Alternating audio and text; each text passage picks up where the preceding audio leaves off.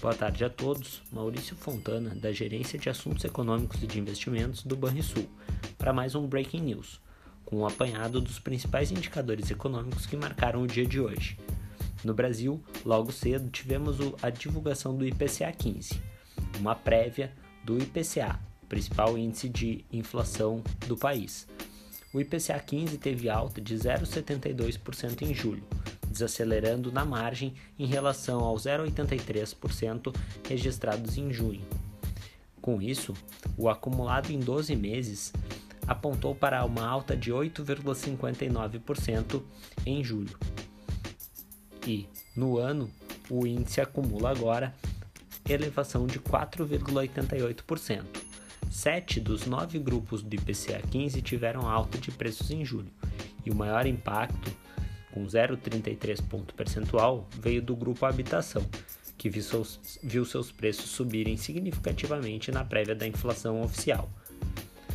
Esses números surpreenderam o mercado, que esperava uma alta da inflação um pouco mais moderada. Além disso, tivemos também o IPCS da terceira semana de julho, cuja alta alcançou 0,90%. Com isso, o indicador da Fundação Getúlio Vargas acumulou 8,7% em 12 meses e também vem acima das projeções de mercado.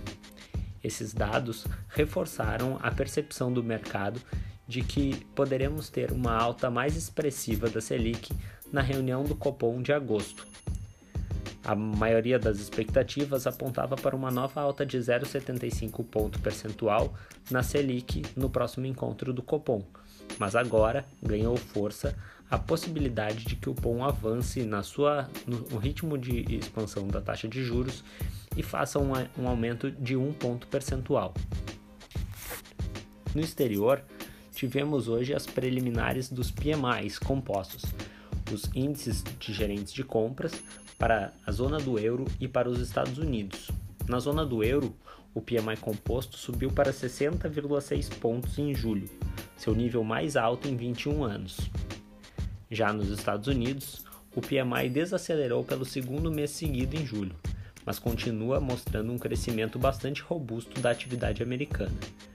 Dessa forma, o mercado financeiro reagiu com otimismo no, no exterior, com a bolsa americana alcançando alta agora de 1% e a bolsa alemã encerrando a, a, o dia também com alta de 1%. Já no Brasil, os dados de inflação fizeram com que a expectativa de mercado sobre os juros aumentasse bastante e, por conta disso, a bolsa de valores recua agora mais de 1%. Tenham todos uma boa tarde e bons investimentos.